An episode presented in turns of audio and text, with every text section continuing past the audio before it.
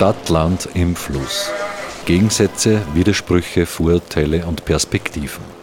Der Kernland-Podcast über das Verhältnis von Stadt und Land. Im Freien Radio Freistadt, auf Radio Froh, diversen Podcast-Plattformen und im Online-Archiv der Freien Radios cba.fro.at. Gefördert vom Bund, Land und Europäischer Union. Liederregion Müllviertler Kirnland.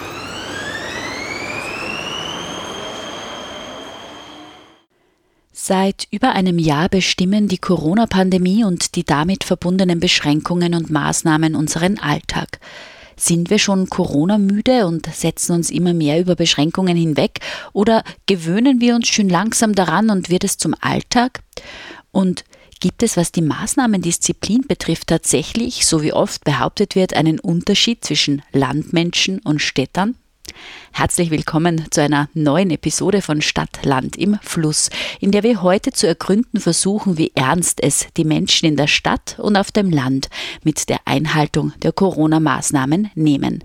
Mein Name ist Marita Koppensteiner und ich werde Sie durch die heutige Sendung begleiten. Immer öfter hört man, dass die Einhaltung der Vorschriften zur Eindämmung des Coronavirus auf Dauer an den Nerven zehren. Auch wenn das Tragen der Maske oder das Einhalten des Abstands für viele schon längst zur neuen Normalität gehört, haben sich andere noch nicht so recht daran gewöhnen können oder wollen es auch nicht. Wir haben uns nun die Frage gestellt, ob es in Bezug auf die Einhaltung der Maßnahmen einen Unterschied gibt, je nachdem, in welchem Umfeld ich lebe am Land oder in der Stadt. Menschen am Land sagt man ja eine gewisse Geselligkeit nach und dass sie es mit der Einhaltung der Maßnahmen nicht so genau nehmen. Menschen in der Stadt wiederum haben den Ruf, regelkonformer zu sein, andererseits auch weniger Rücksicht auf andere Mitmenschen zu nehmen. Für die Theorie, dass Corona-Maßnahmen am Land laxer befolgt werden, spricht eine Studie von Hans-Peter Hutter und Michael Kundi vom Zentrum für Public Health der MedUni Wien vom Februar 2021. Aus ihr geht hervor, dass es, je dichter besiedelt ein Gebiet ist, prozentuell weniger Corona-Fälle gibt. Die Studie wurde vom Land Oberösterreich in Auftrag gegeben, weil im Bezirk Rohrbach im November 2020 für einige Zeit die weltweit kritischste Covid-19-Infektionslage herrschte. Aber warum ist das so? In dem Standardartikel vom 12. Februar 2021 vermutet Hans-Peter Hutter, Zitat, es könnte sein, dass viele Menschen in den Städten denken, wo so viele Menschen leben, läuft man sich dauernd über den Weg und steckt sich leichter an. Also verhalten sie sich vorsichtiger und stecken sich daher seltener an, während auf dem Land der gegenteilige Effekt möglich ist. Die Leute denken sich, hier ist viel Platz, man begegnet sich nicht so oft und kann sich daher auch nicht so leicht anstecken und prompt passiert genau das. Je geringer die Dichte, je verstreuter die Menschen leben und das ist für agrarisch dominierte, nicht urbane Gebiete typisch, umso mehr geht das Infektionsrisiko nach oben. Zitat Ende. Genau dieser Vermutung möchten wir in dieser Episode nachgehen und versuchen, ein Stimmungsbild zu schaffen. Wir haben dazu sechs verschiedene Personen aus Stadt und Land um ihre Meinung gebeten. Wir eröffnen den Reigen mit Erika Bergthaler, eine pensionierte Lehrerin vom BG BRG Freistadt, die in Freistadt lebt und stark an Kunst und Kultur interessiert ist. Wie geht sie mit den Corona-Maßnahmen um? Meine Kollegin Claudia Prinz hat mit ihr gesprochen. Erika, wie hast du das eigentlich gehandhabt mit den Corona-Maßnahmen? Hast du dir da leicht getan, die Corona-Maßnahmen einzuhalten? Also ich würde sagen, ich habe mich nicht immer leicht getan, aber ich habe mich sehr bemüht, sie einzuhalten, weil ich sie für sinnvoll gefunden habe. Also ich habe vom Maske tragen bis Desinfektion, bis testen lassen und letztlich auch impfen lassen, alles gemacht. Mhm. Und was ist dir so aufgefallen in deinem Umfeld? Hast du da irgendwie was anderes bemerkt? Hast du Menschen getroffen, die da nicht so aufgepasst haben wie du? Ja, natürlich. Also ich glaube ungefähr, was die Corona-Maßnahmen betrifft, von meiner Einschätzung her vielleicht hätte ich gesagt, 3 zu 1, 2 zu 1, das heißt also zwei Drittel, die sich wirklich daran halten, weil sie es auch für ihre, ja, ich würde sagen, soziale Pflicht halten und vielleicht ein Drittel oder weniger, die das etwas schleifen lassen oder überhaupt dagegen sind. Mhm. Dagegen, weil sie sich nichts vorschreiben lassen wollen, dagegen, weil es die Regierung so sagt und oder einfach, weil sie sehr lässig mit diesen Dingen umgehen, weil es eh nicht gefährlich ist. Mhm. Bei der Anmoderation hat ja meine Kollegin die Studie erwähnt, die vom Land Österreich in Auftrag gegeben wurde. Und da ist ja rausgekommen, je dichter besiedelt, desto weniger Fälle gibt es. Das heißt jetzt eigentlich, wenn man nach Freistadt blickt, wo du ja wohnst, könnte es ja sein, dass wir da mehr Corona-Fälle dann summa summarum gehabt haben, als vielleicht in Linz in, in Linz. Ich kann mir das schon vorstellen, dass man in Ballungszentren von Haus aus vorsichtiger ist, weil das Leben auch dichter ist. Das heißt also, ich komme mit viel mehr Menschen in Kontakt, sei es in den Öffis, sei es auf der Straße, sei es in den Geschäften, wenn die Vorschriften nicht ganz genau eingehalten werden, als zum Beispiel im Raum Freistadt, auch wenn ich spazieren gehe. Es, ist, es kommt ja kaum zu einer größeren Ansammlung von Menschen, was aber in den Ballungsräumen natürlich anders ist. Und ich glaube, dass man da auch dann von Haus aus vorsichtiger wird und vorsichtiger mit den Dingen umgeht. Hm. Du hast ja auch eine Tochter, die in Wien lebt. Ähm, was hast du denn vielleicht von ihr mitbekommen? Was sagt sie zu dem Thema? Sie ist also auch meiner Meinung, dass man also diese Vorschriften einhalten sollte. Vor allen Dingen, sie ist ja auch im medizinischen Bereich tätig und sie sagt aber auch, also in Wien funktioniert das alles sehr, sehr gut ihrer Meinung nach. Das geht vom Testen bis zum Impfen, bis zu den Masken. Ihrer Beobachtung nach funktioniert das wirklich bestens. Mhm. Könnte ja sein, dass Regeln, diese Corona-Regeln für Ballungsräume gemacht werden, oder? Naja, da bin ich mir nicht so sicher, dass das nur für Ballungsräume gemacht wird, weil auch wenn ich ähm, am Land äh, äh, weniger Menschen begegne, zum Beispiel, wie ich gesagt habe, so ist ja die Ansteckungsgefahr nicht geringer. Ich denke nur zum Beispiel, was mich immer wieder ärgert, das sind die stark frequentierten Supermärkte, wo es anscheinend überhaupt keine Regelung gibt, wie viele Leute auf wie viel Quadratmeter hinein dürfen und das wäre so einfach zu regeln über die Einkaufswägelchen. Ja, mhm. wenn ich nur eine bestimmte Anzahl hinausstelle, dann kann auch nur eine bestimmte Anzahl Leute hinein. Also ich kann es damit zählen. Und da wird meiner Meinung nach also überhaupt keine Rücksicht genommen und da wird auch nicht kontrolliert, äh, wie nahe sich die Leute kommen. Und da sind also diese, diese Maßnahmen mindestens so wichtig als wie für Ballungszentren, finde ich. Und was mir auch noch auffällt, jetzt überhaupt in letzter Zeit, was ganz wenig angenommen wird, sind diese Spender für Desinfektionsmittel. Also früher hat man da warten müssen beim Eingang von einem äh, Lebensmittelladen, also Supermarkt. Heute äh, laufen die Leute vorbei, also ich glaube, wenn jeder fünfte oder jeder sechste das mal in, das in Gebrauch nimmt, dann ist das schon viel. Also es hat sehr, sehr stark nachgelassen. Wobei ich finde, dass Desinfizieren immer noch sehr wichtig wäre. Mm, letzte Frage. Du bist ja schon, kann man sagen, eine Kunst- und Kulturinteressierte. Wirst du bald auf ein Konzert gehen und wenn, dann wie? Ja, das möchte ich schon. Besonders also dann im Sommer in Wien und auch in Gmunden. In Wien hat es den Vorteil, dass die Konzerte im Freien stattfinden. Das ist schon eine Erleichterung. Und wenn es in Innenräumen ist, so sind ja die Vorschriften genau gegeben. Und äh, voriges Jahr, äh, nach dem, das war da glaube ich der erste Lockdown, war es ja dann auch möglich, wieder ins Theater zu gehen. Und da war es wirklich exakt ausgemessen und, äh, und es waren die Sitze gesperrt, wo der Abstand zu gering war. Also die haben sich wirklich bemüht, ganz genau die Vorschriften einzuhalten und auch die Leute aufgefordert, dass sie Reihe für Reihe den Saal verlassen und nicht alle auf einmal.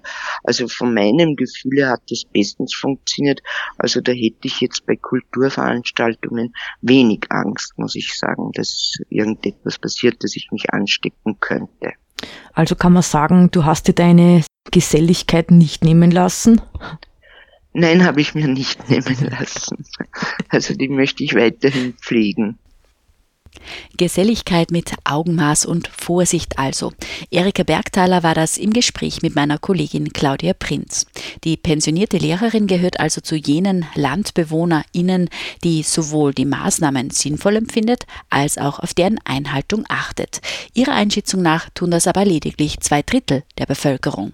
Die Studienergebnisse des Zentrums für Public Health der Med-Uni Wien vom Februar diesen Jahres decken sich mit ihren Beobachtungen. Je mehr Menschen auf engem Raum zusammen zusammen wohnen, desto konsequenter ist die Einhaltung der Maßnahmen. Dass die Maßnahmen in der Stadt strenger eingehalten werden, kann auch Barbara Hutterer beobachten. Die Wienerin sieht aber auch eine klare Veränderung in der Maßnahmeneinhaltung. Mit zunehmender Dauer der Pandemie nimmt sie ab. Meine Kollegin Claudia Prinz hat mit ihr gesprochen. Barbara, du bist ja eine junge Frau, die in Wien lebt. Ähm, sag einmal, was ist dir in den letzten eineinhalb Jahren aufgefallen, was die Einhaltung der Corona-Regeln betrifft? Funktioniert das in Wien? Was hast du da beobachtet? Ich muss ehrlich sagen, es ist, glaube ich, sehr unterschiedlich, wovon, von welcher Zeit in den letzten eineinhalb Jahren man auch spricht, weil ich schon das Gefühl habe, dass es von Lockdown zu Lockdown sich auch ein bisschen verändert hat, natürlich irgendwie war es im ersten Lockdown, zumindest bei mir und in meinem Umfeld so, dass wirklich eigentlich alle, alle, alle zu Hause waren und zwar mehr als man hätte müssen wahrscheinlich, mhm. weil einfach die Unsicherheit groß war, die Informationen nicht so gut kommuniziert wurden. Und irgendwie hat sich das schon von Lockdown zu Lockdown ein bisschen gelockerter. Aber ich würde trotzdem sagen, dass es relativ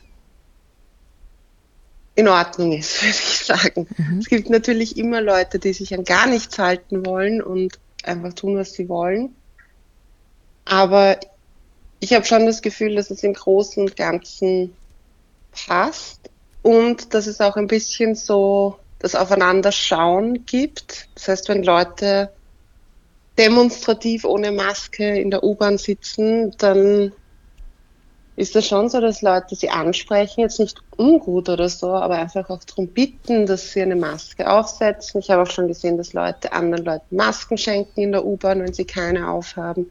Also eigentlich recht freundlich und nett auch damit umgehen können. Auch da gibt es natürlich Ausnahmen, aber ich habe das Gefühl, im Großen und Ganzen haut das schon hin.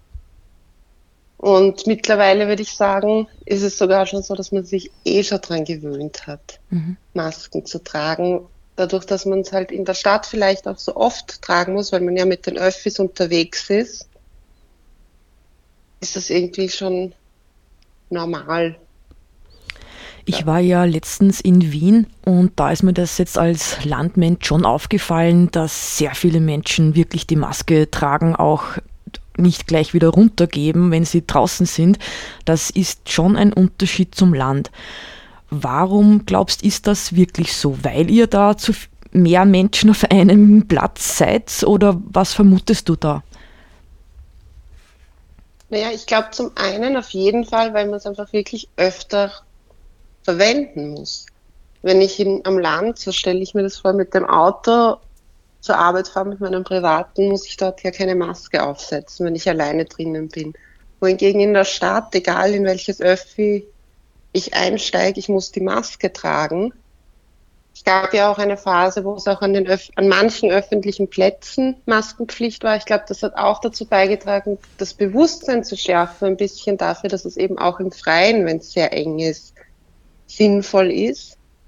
Und jetzt so in Einkaufsstraßen oder so sehe ich auch immer wieder Leute, die auch eben im Freien die Maske oben lassen, wenn sie jetzt von Geschäft zu Geschäft gehen oder einfach, wo es halt enger ist, unterwegs sind oder auch dort, wo man schon auf die, auch bei den Stationen zu den Straßenbahnen oder so, wo man eh im Freien wäre, haben viele dann schon doch die Maske auf. Oft ist es auch ein bisschen mühsam, wenn man so kurze Wege zwischen den Öffis und einem Geschäft hat, sie überhaupt abzunehmen. Also es ist auch das ein Faktor, glaube ich, dass die Wege, die man dann dazwischen macht, oft kurz sind. Mhm. Letzte Frage, Barbara. Glaubst du, dass Regeln in der Stadt relevanter sind als am Land? Ich glaube, in der Stadt ist es leichter, Regeln zu umgehen für einen selber, weil man überhaupt keine, keinen sozialen Druck hat eigentlich. Auf der anderen Seite ist, glaube ich, die Relevanz bei den Regeln vor allem, wo es jetzt um Corona gegangen ist, natürlich größer, wenn man auf kleinerem Raum zusammenlebt. Und ich glaube schon, dass das für viele so auf Dauer auch irgendwann nicht mehr reicht, nur dem zu folgen, was halt die Regierung sagt, weil ja doch zum Glück einige Leute da sind, die sich selber Gedanken machen, was sinnvoll ist und was nicht. Zum Beispiel kenne ich einige Leute und ich mache das auch so. Ich wohne in einem Haus mit Lift und wenn ich in den Lift einsteige, nehme ich auch die Maske, auch wenn es dafür keine gesetzlichen Bestimmungen gibt, einfach weil es ein winziger Raum ist, der null gelüftet ist, wo keine Ahnung wann jemand vor mir drinnen war.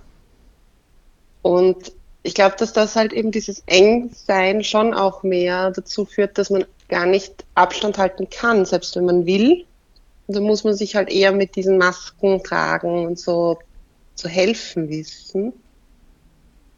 Ich glaube auch, dass es in Wien vielleicht eher schneller mal auffällt. Also wenn sich in Wien Jugendliche treffen für eine Party oder so, dann kommt man da schon drauf, sozusagen. und ich glaube halt am Land, wenn man irgendwo in einen Wald geht und dort feiert, ja, dann sieht man es vielleicht auch nicht so schnell. Barbara Hutterer war das mit ihrer Einschätzung zur Corona-Maßnahmeneinhaltung in Stadt und Land. Es sind also ihrer Meinung nach hauptsächlich die engeren Räume und häufigen Begegnungen mit Unbekannten, die die Maßnahmendisziplin erhöhen. Natürlich ist auch die Überwachbarkeit der Regeln leichter durchsetzbar. Ähnliche Beobachtungen macht auch der in Linz lebende Albert Sidi Hedelmeier. Meine Kollegin Claudia Prinz hat mit ihm gesprochen. Sidi, du lebst ja in der Stadt in Linz eigentlich und du kennst ja. viele Musikschaffende. Sag einmal, ja. ähm, was hast du bemerkt, wenn du an die letzten eineinhalb Jahre denkst, was die Einhaltung der Corona-Maßnahmen betrifft?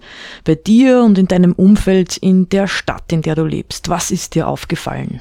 Naja, was mir aufgefallen ist, wir älteren Menschen, obwohl wir eigentlich immer regimekritisch waren. Wir haben schon immer versucht, dass wir uns an die Regeln halten. Hat auch damit zu tun, dass zum Beispiel mein, einer von meinen besten Freunden, der Onkel Tom, aus dem wir immer unsere Radiosendungen seit eineinhalb Jahren senden, Lehrer ist und der natürlich sowieso sich an die Regeln halten muss. Wir selber haben das gemacht, einfach aus Rücksicht auf andere Leute und ist weniger, weil wir selber Angst vor Corona hätten oder vor frühzeitigen Versterben. Da sind wir schon knapp dran. Äh, was mir aufgefallen ist, viel ältere Leute haben das anscheinend nicht so gut kommuniziert bekommen, wie das jetzt wirklich ist mit Masken tragen und so weiter und so fort, weil ich sehe nach wie vor viel ältere Menschen auf der Straße, die einfach im Freien eine Maske tragen.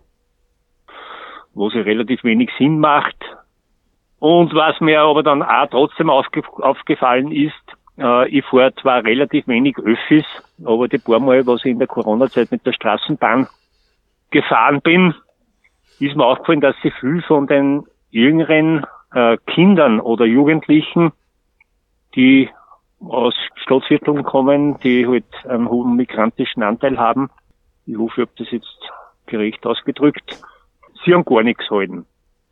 Und da wiederum, weil ich bin ja einer, der mit seiner Meinung noch nie unter den Berg gehalten hat und ich rede die Leute dann auch direkt darauf an, wenn mir irgendwas auffällt oder stört oder wo ich mir denke, da muss ich jetzt meinen Senf dazugeben.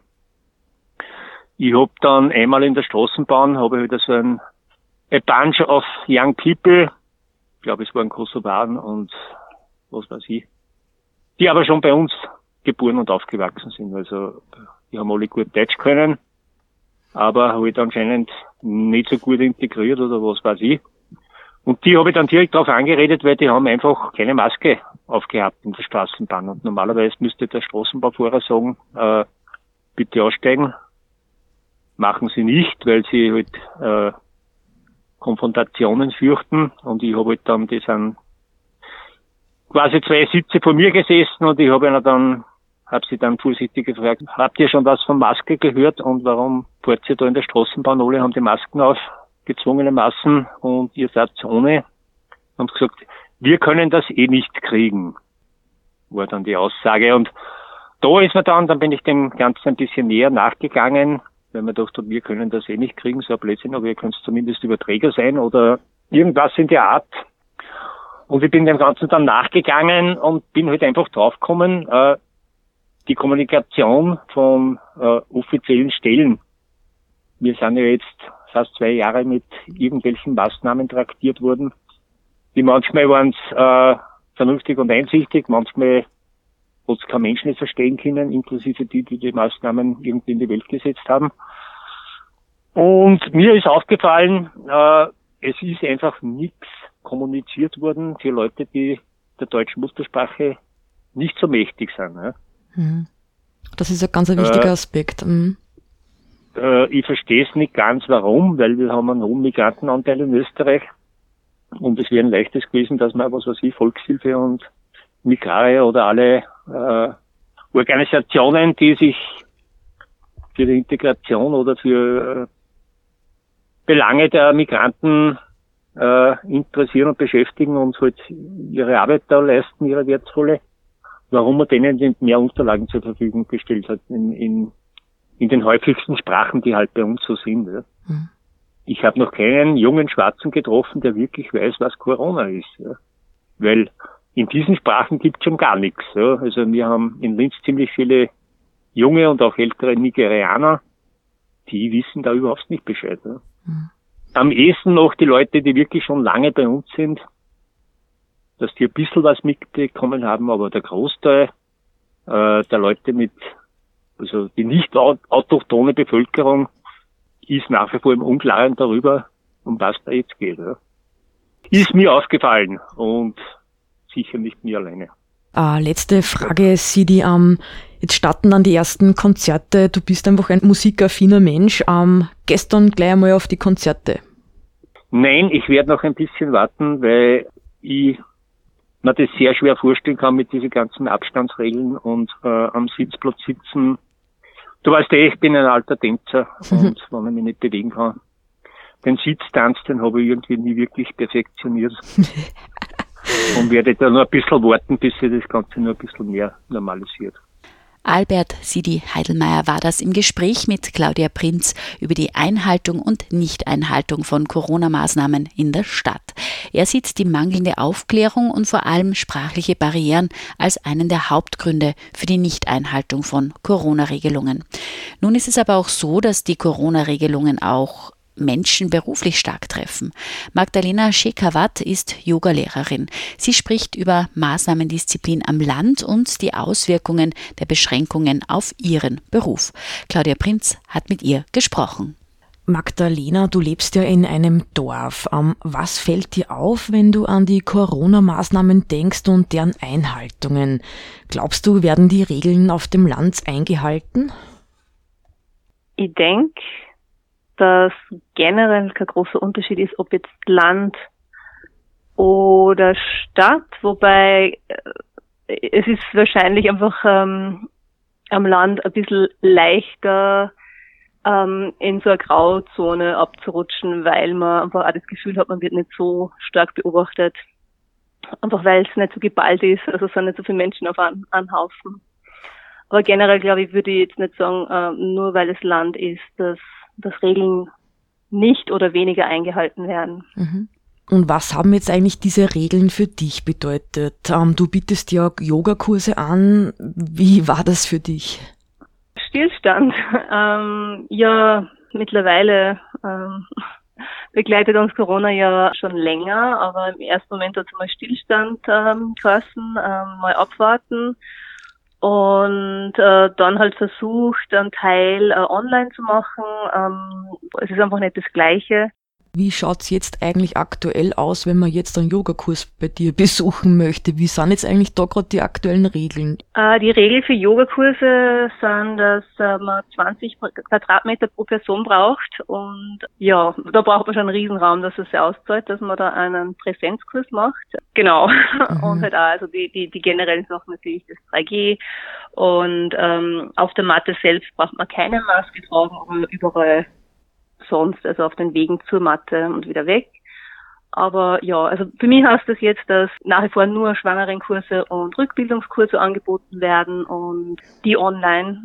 Das hat teilweise schon einen kleinen Vorteil, ähm, dass es halt wirklich vom Wohnzimmer aus gemacht werden kann, gerade wenn, äh, wenn die Mütter noch kleinere Kinder daheim haben und zu der Zeit ähm, niemanden, der auf das Kind schaut, dann sind sie oft schon auch dankbar, dass das von zu Hause aus möglich ist. Zusätzlich zeichne ich das auch auf und ähm, dann haben sie einfach auch ähm, die Möglichkeit, dass sie es zu einem anderen Zeitpunkt machen oder nochmal Wochen und das wird recht gut angenommen. Also es ist nicht alles schlecht, aber natürlich ähm, ist es eine ganz andere Atmosphäre, wenn man wirklich äh, in einen Raum geht mit echten Menschen äh, vor Ort und wo man sich dann einfach ähm, nur zusätzlich äh, austauschen kann und jetzt nicht nur dieses ähm, das Programm macht und also dieses ganze Soziale drumherum fällt halt einfach weg und das ist halt schon sehr schade. Gerade für Mütter, die oft äh, in der Zeit ähm, sowieso weniger Austausch haben äh, oder einen anderen Rhythmus haben und die schätzen das normalerweise schon sehr, wenn es andere Mamis einfach treffen. Das ist sehr gut Stichwort. Ähm, in, bei deinen Teilnehmerinnen, ich sage jetzt bewusst Teilnehmerinnen, haben sich da alle an die Regeln gehalten?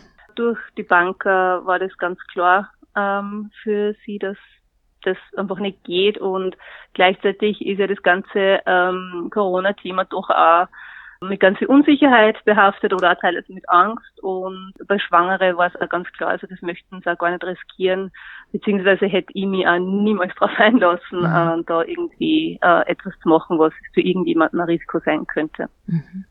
Dein Mann kommt ja aus Indien, ähm, da schaut's gerade gar nicht so gut aus. Kannst du uns da noch vielleicht für die letzte Frage einen kleinen Einblick liefern, was vielleicht dein Mann erzählt hat, was die Corona-Maßnahmeneinhaltung in Indien betrifft? Er war sogar äh, dieses Jahr schon in Indien für sechs Wochen am Anfang vom Jahr, also von Anfang Jänner bis äh, circa Mitte Februar und äh, zu dem Zeitpunkt hat es recht gut ausgeschaut. Man hat ähm, teilweise schon Menschen mit Maske gesehen, aber eher so alibimäßig irgendwo ums Kinn herum. Und äh, wo man schon gemerkt hat, war äh, beim Fliegen natürlich, äh, da war es sehr streng, ähm, äh, auch Inland.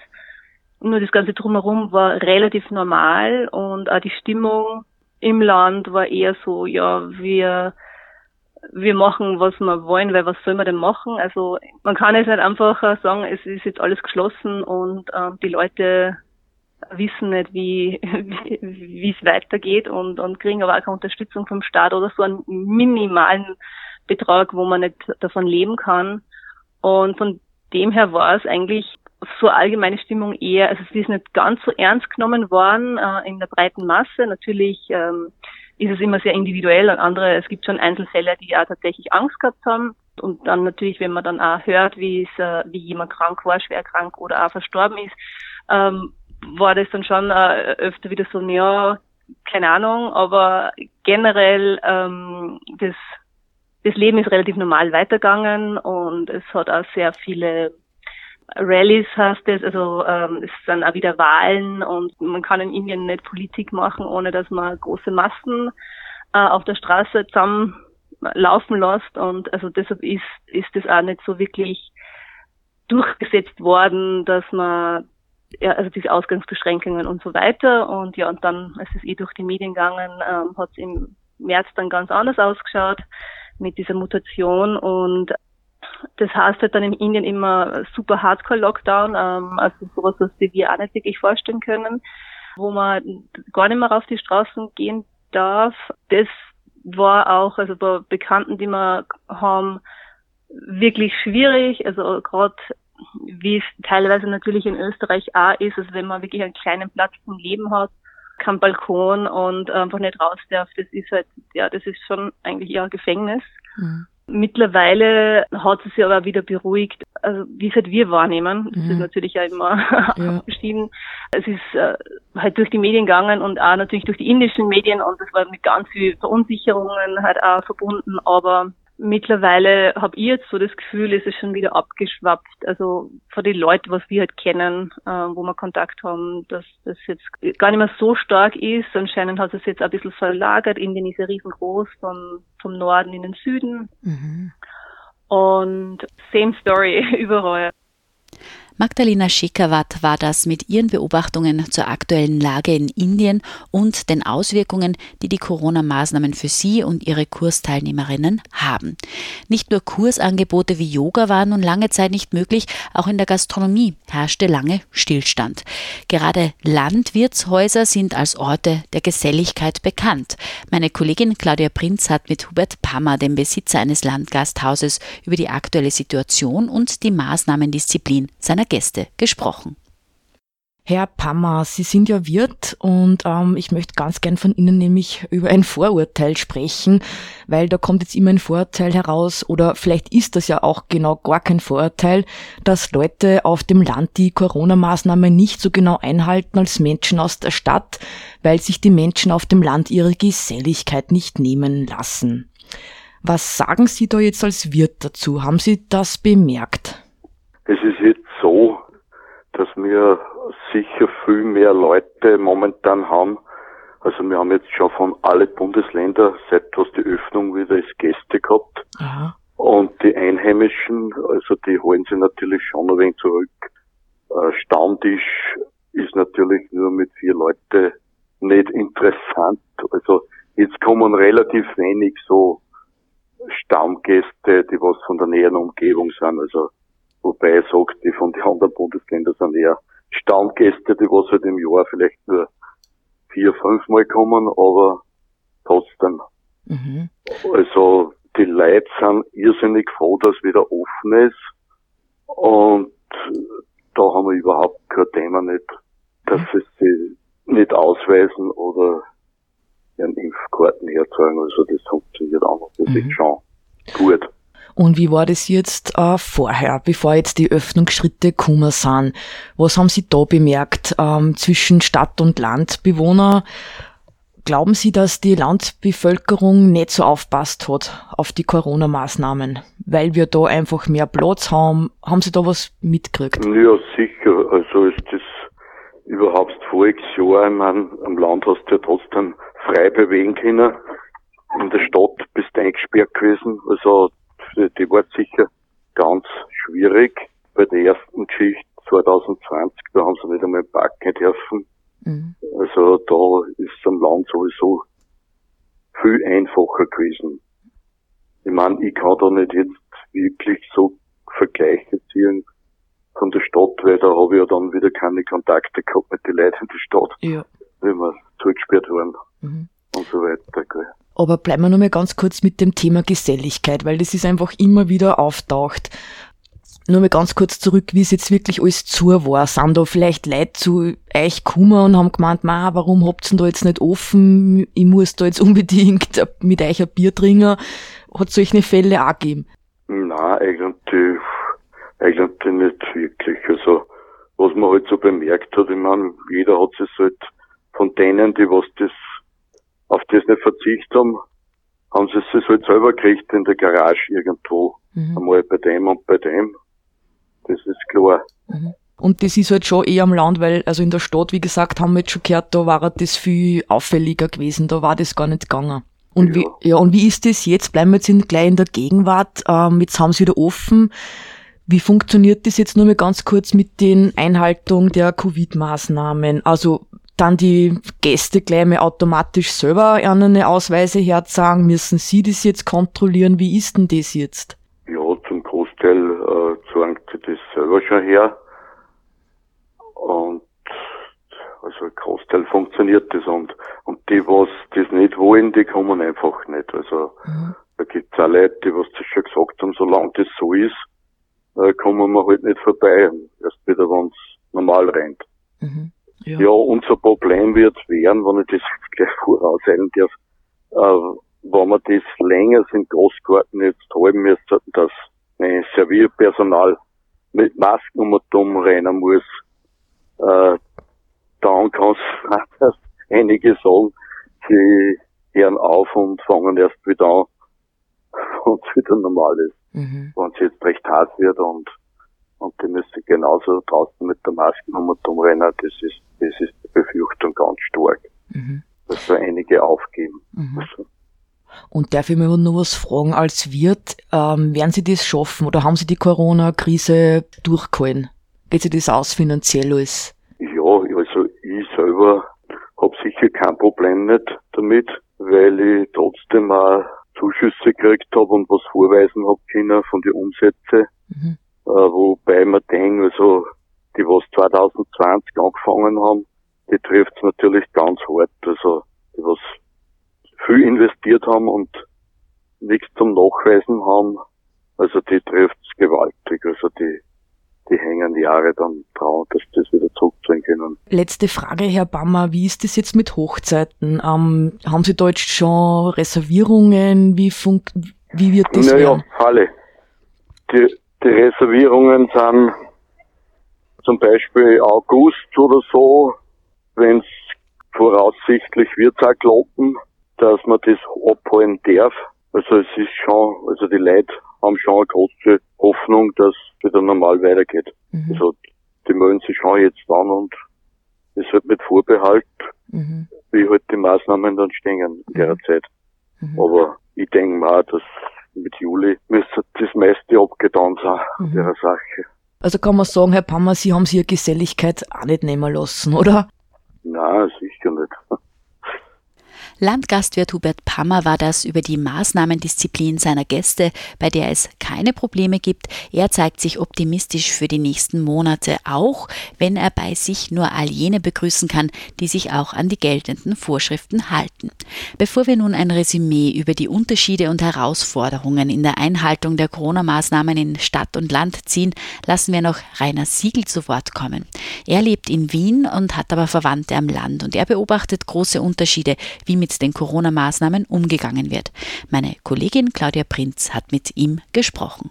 Rainer, du lebst ja in Wien mit deiner Familie, mit deiner Frau und mit zwei Kindern. Ähm, wir würden da jetzt ganz gern von dir wissen, deine Einschätzung oder ein Stimmungsbild äh, zu den Corona-Maßnahmen, ob das in der Stadt funktioniert und ob die Disziplin vielleicht in der Stadt ein bisschen besser läuft als am Land. Ist dir da was aufgefallen? Ja, also ich habe den Eindruck gehabt, dass in den letzten Monaten ähm, in der Stadt recht hohe Disziplin geherrscht hat. Man hat zwar immer diese Bilder gesehen von hunderten Jugendlichen am Donaukanal, allerdings im täglichen Leben war das wirklich ein Ausreißer, weil also in, äh, in Supermärkten oder überall, wo man sich anstellen musste oder wo es eng auf eng ging, war wirklich die Maskendisziplin sehr groß. Und da ist mir bei Ausflügen ins, ins aufs flache Land mehr oder weniger aufgefallen, ja, dass, dass das in der Stadt besser funktioniert hat eigentlich als am Land. Also ich habe dann immer so scherzhaft gesagt, naja, am Land glaubt keiner, dass irgendwas, was im Fernsehen vorkommt, ihn selbst auch jemals betreffen kann. Und äh, ich habe bemerkt, dass einfach trotzdem auch bei meinen Verwandten im Land ähm, die Disziplin nicht ganz so durchgedrungen ist, äh, wie es in der Stadt täglich der Fall war eigentlich. Und warum glaubst du, ist das so? Welche Vermutung hast du da? Ich glaube, der Grund ist ganz einfach, dass in der Stadt durch die größere Anonymität und auch durch die größere Dichte an Menschen man es eher gewohnt ist, ähm, ja, den Abstand zu einem fremden Menschen einfach eher einzuhalten als am Land, wo man sich dann doch eher dann gegenseitig besucht und wo man dann mit dem Nachbarn ein Trettchen hält oder mit den Verwandten. Ähm, natürlich ist da die, wäre da genauso das Abstand halten und das Händewaschen und natürlich auch die Maske wichtig, aber ich glaube einfach, dass durch die engeren sozialen Anbindungen das am Land wahrscheinlich ja schwerer einzuhalten ist als in der Stadt, wo man ja auch nicht so oft in die Verlegenheit kommt, dass man jemanden trifft oder hineingebeten wird oder eben die Verwandtschaft jederzeit besucht. Mhm. Du hast ja schon erwähnt, du fährst ja auch ab und zu eben aufs Land. Du siehst also beide Welten ziemlich gut, äh, was Corona-Maßnahmendisziplin betrifft in Stadt und Land. Glaubst du, dass da die Regeln am Land weniger relevant sind? Na, ich glaube, dass sie prinzipiell überall relevant sind. Das hat man ja auch gesehen, dass auch teilweise in ganz kleinen Gemeinden die Inzidenzen und die Zahlen recht hoch waren im Vergleich zu, zu Wien, wo sie dann überraschenderweise für viele dann niedriger waren. Das hat natürlich immer wieder gewechselt. Ich glaube, es wäre wahrscheinlich überall gut gewesen, die Abstände einzuhalten. Nur in der Stadt ist es natürlich so, in einer U-Bahn fahren zu Stoßzeiten hunderte Menschen. So viele hat man in einer Kleinstadt oder in einem Dorf ja überhaupt nicht einmal so oft an einem Ort. Das heißt, da ist ähm, natürlich der Druck größer, sich, sich anzupassen dementsprechend und eben auch die Maske aufzusetzen.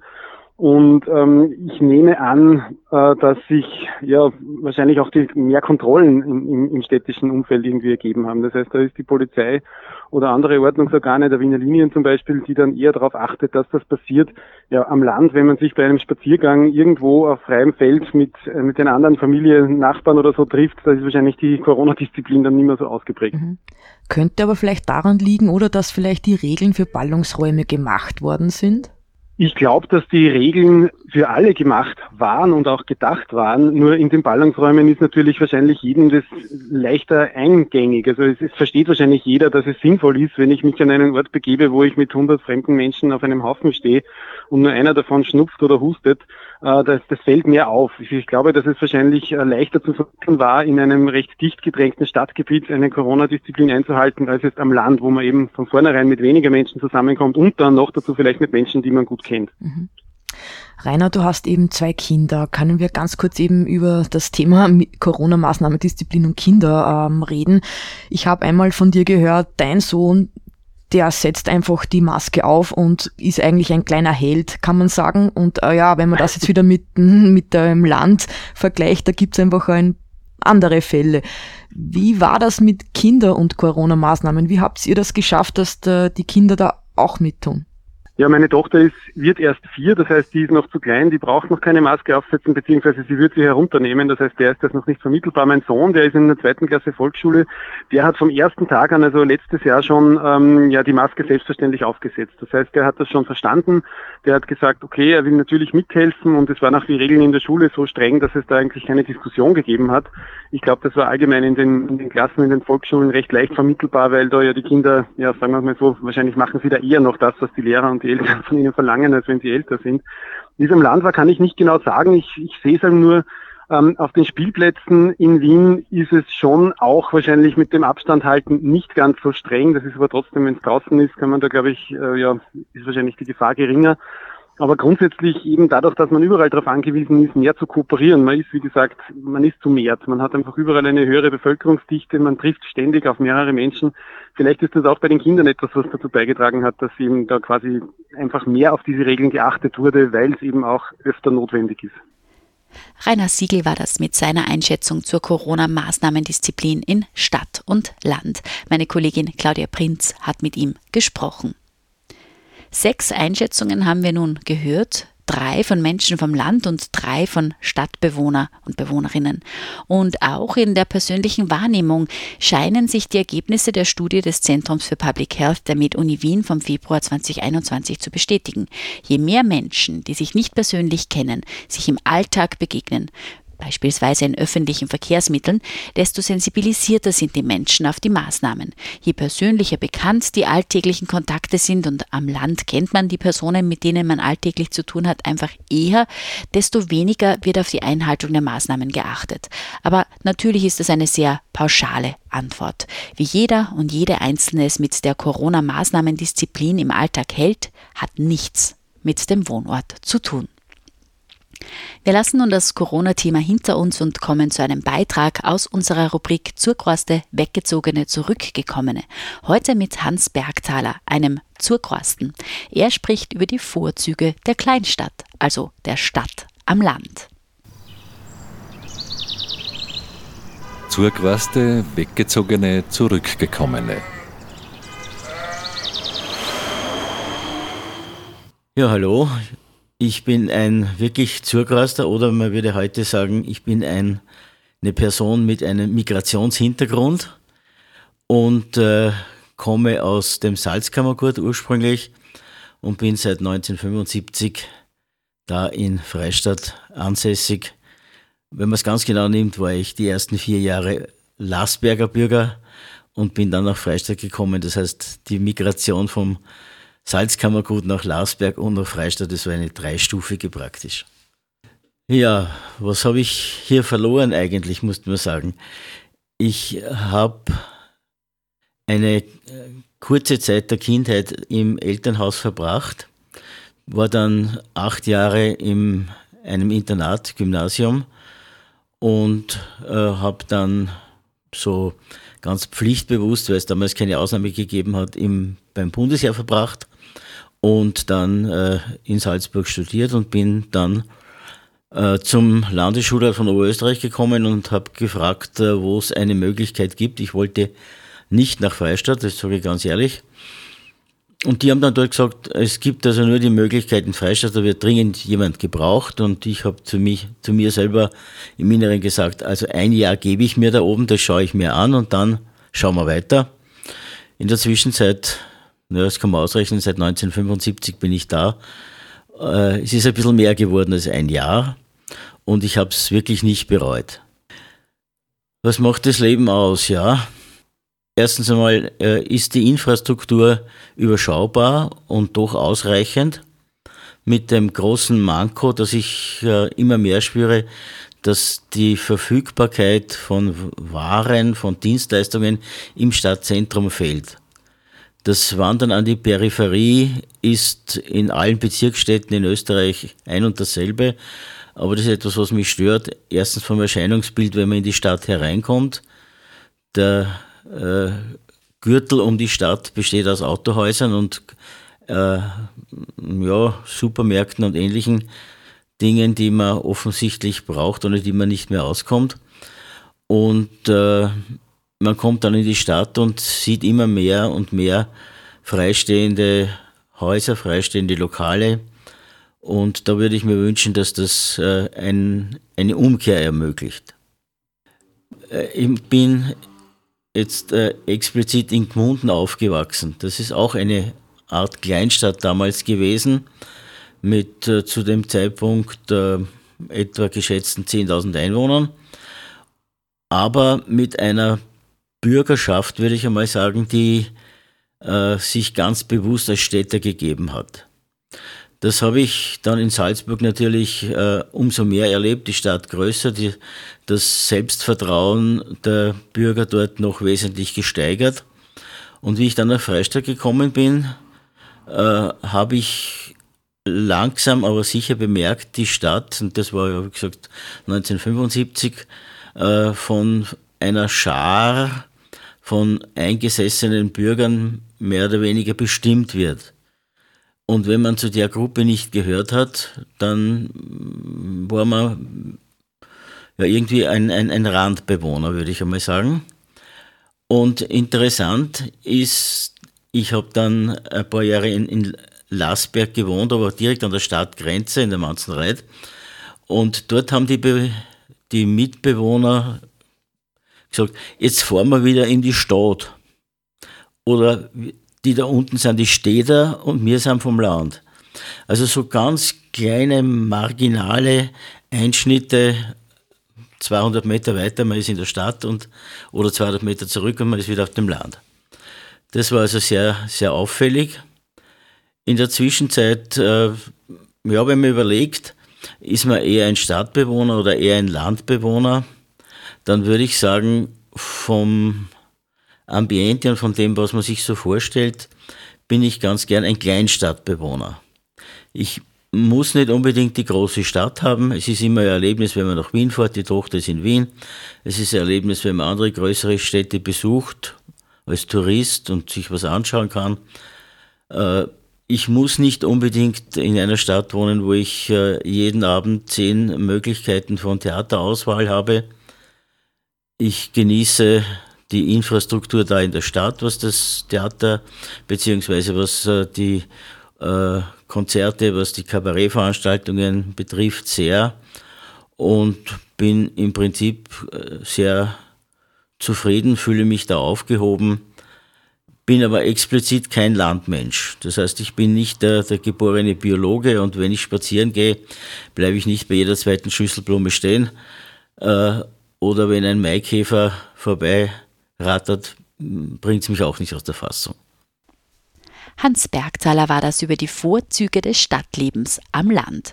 Und damit sind wir auch schon wieder am Ende dieser Episode Stadtland im Fluss angelangt. Am Mikrofon verabschiedet sich Marita Koppensteiner. Redaktion Claudia Prinz, Marita Koppensteiner und Martin Lasinger. Stadtland im Fluss. Gegensätze, Widersprüche, Vorurteile und Perspektiven. Der Kernland-Podcast über das Verhältnis von Stadt und Land. Im Freien Radio Freistadt auf Radio Froh, diversen Podcast-Plattformen und im Online-Archiv der Freien Radios cba.fro.at. Gefördert vom Bund, Land und Europäischer Union. Liederregion Müllviertler Kirnland.